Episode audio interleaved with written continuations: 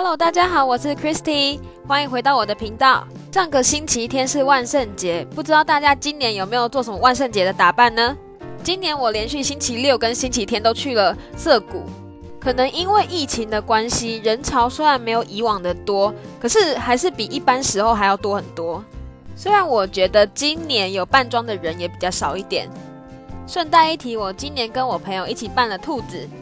这好像也是我来日本之后有稍微认真打扮过的一次。突然觉得自己上班之后好像玩的比以前学生时期还要更嗨，而且我上班到现在好像还没有分享过我的上班生活啊是怎么样子，所以今天我就来分享一下我刚进公司的内定式还有入社式。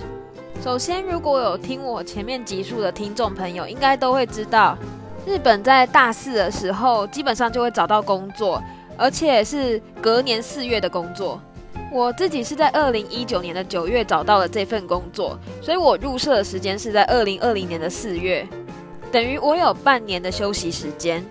不过半年的休息时间也不代表说公司没有什么程序要跑，像十月开始就有内定式。所谓的内定式，就是把所有的内定者。叫去一个地方，然后大家一起认识彼此啊，然后先了解一下公司以后会做什么。像我的内定是，我就是去了东京一家挺高级的饭店，然后在那边坐在一桌里面吃个饭啊，然后认识一下之后也会一起入社的一些朋友们。当天的活动不外乎就是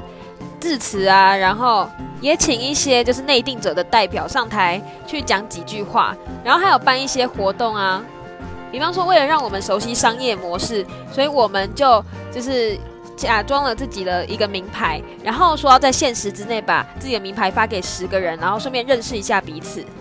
总体来说，我觉得挺好玩的。时间大概就是从早上的十点一路到下午四点左右。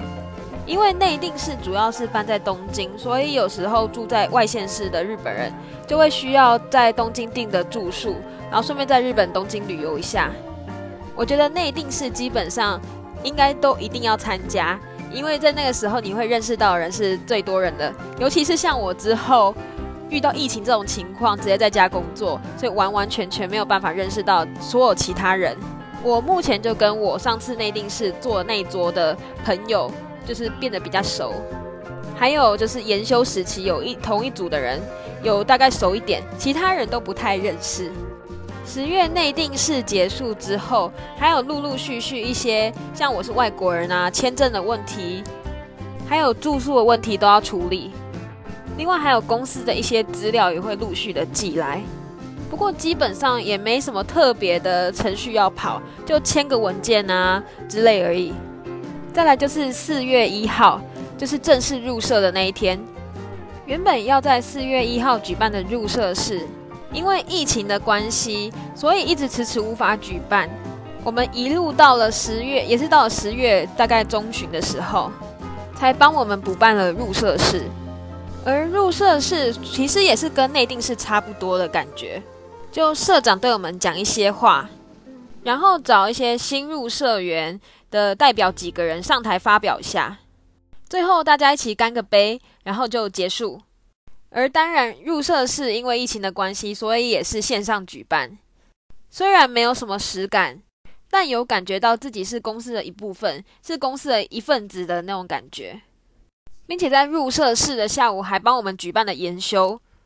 因为日本很重视从零开始教起，所以在研修的东西基本上就是商业礼仪啊，或者是一些比较基本的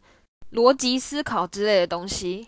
虽然这个时候也会把我们分配到不同的组里面，但是因为大家就只有研修过这一次，然后分的组别也是只有这一次，所以基本上在这个时候大家不会变得比较熟。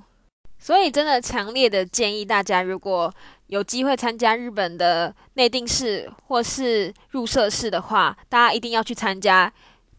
尤其是如果没有疫情的时候，可以大家面对面，那个时候是会最单纯交得到朋友的时候。突然想一想，我也在日本工作了一年半，而且一直都是在宅工作，能够在还没有疫情的那一定事上认识到一些朋友，也已经算是很幸运的事情了。不知道我的下一届，也就是今年入社的，有没有办法，就是像我们一样，多认识到一点自己的同期。那么我今天跟大家分享的日本职场生活就到这边结束。下一次继续跟大家分享我的工作内容啊，还有日本公司的一些美美嘎嘎，还有薪资之类的，再跟大家一起说。那么我们下次见，拜拜。